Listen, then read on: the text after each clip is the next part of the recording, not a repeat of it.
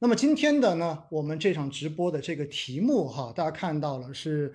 来谈关于 REITs 基金的话题。那 REITs 呢，近期的这种热点真的是非常非常的密集哈，而且的话呢，所有的人都比较关注 REITs。那大家知道呢，在呃今年以来，我们可以看到的是整个市场资本市场的表现应该算是非常的不咋地。那但是呢，在这样的市场中间，我们看到居然在呃，公募基金的历史上面创了一个认购的配售比例最低的这样的一个值，所以呢，我们今天啊就跟大家一起来聊聊，到底是什么样子的基金，居然可以吸引到如此多的关注。基民们今年以来的心情都不好，尤其是呢，我们看到像偏股型基金的这一种，呃，从今年以来的平均收益哈，基本上跌下来的话，可能都已经百分之二十多，有些甚至更高的都有。那么在这样的情况之下呢，有很多人说，那我就不买股票嘛，我去买债券行不行？就后来发现，好像债券今年一季度也一般般。于是呢，就有人开始在各个频道后面给我们留言说：“老师不是经常说要做资产配置吗？我也配股，我也配债，但是好像发现不管怎么配，今年市场都不好。那有没有一些其他的品种，真正的是可以起到更好的资产配置的作用的？”那我们呢？之前有了解，其实瑞慈基金它是一个比较特别的种类，它并不直接在二级市场上面去投资证券，对不对？所以呢，呃，我想啊，今天的第一个问题，想请您给大家科普一下，就是到底什么是瑞慈基金？瑞慈基金到底是怎么运作的？是不是真的像很多市场上面的投资人哈，经常一说到瑞慈基金的第一反应，你知道他们说什么？房地产基金？哎，这个观点对不对？你能不能跟大家先介绍一下？好的呀，嗯，这个因为咱们今天的这个就是观众哈，可能都是咱们平时的这个基民会多一点，那我就不会用这么啊这个学术性的语言来去讲我们这是资产了，呃，讲我们这个 REITs 的产品了。其实咱们最通俗的一个讲这个 REITs 的最好理解的方法，就是它是区别于咱们企业上市的一个资产上市的一个形式，这个就非常好理解了。哎，比如说我们啊，之前博时发的这只蛇口产源的这只基金，嗯，那我们呢，其实是把哎这样的一个底层的一个物业资产，哎装进了我们这个瑞士产品中，通过哎交由我们的这个博士基金，然后来啊管理咱们的一个呃这样的一个瑞士的产品，通过呢我们日常的运运营管理呢，提升我们基金的一个价值，从而呢我们在日常的这样的运营过程中，能够将我们的这个物业收到的租金啊。分配给大家，以派息的方式分配给大家。那么呢，呃，我们的投资人呢，他就能够从咱们的这个瑞驰中，不仅能享受咱们物业的增值，同时呢，能够享受到我们在物业日常的一个经营过程中啊带来的租金收入，这是一个非常稳定的一个收入。那我们的这个瑞驰平台，我们平时讲的哈，它是一个平台的概念，它不是一个发的债，也不是一个单纯的股票。那未来呢，我们的这个资产它是持续的可以再装进来，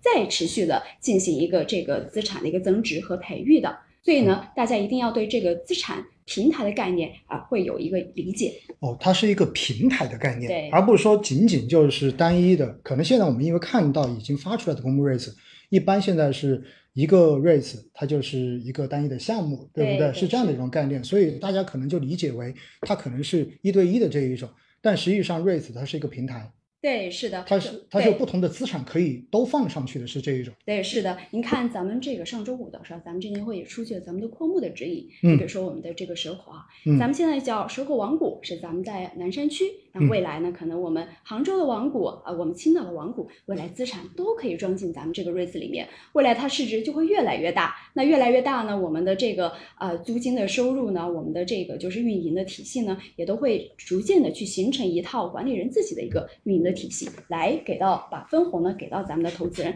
当然呢啊，刚才您有一句话也说到，咱们是不是一个这个地产啊？那其实呢啊，在目前的瑞思里面，它不是具有咱们商业地产的这样概念，但是它的底层是不动产的情况下，它依然有增值的部分。那么增值的这个部分，它会体现在。咱们的现在的这个 REITs 的一个这个二级市场价格中来，嗯，同时我们会提醒到哈，待会儿我们可能也会聊到的，就是比如说像我们现在的这个特许经营权的产品，你看它二级市场它也依然是有一个这个上下波动的一个幅度的，哎，比如说咱们现在的环保类的产品，那为什么呢？它不仅仅只是它的一个这个呃收污水处理的一个这个处置的收入。它还有一个 ESG 的概念在里面，嗯那就跟我们现在的股票一样，它未来的这样的一个预期也是在咱们二级市场的一个价格当中来。也就是意味着哈，其实大家平时如果仅仅只是把瑞慈基金叫做房地产基金，可能这一个理解太片面了，对，对吧？这个太狭隘了。对，它其实是一个装不动产进去，然后装进去之后呢，那么在运作的过程中间，一方面可以享受这一个项目运作所带来的收益，比如说租金，对吧？其他的收入，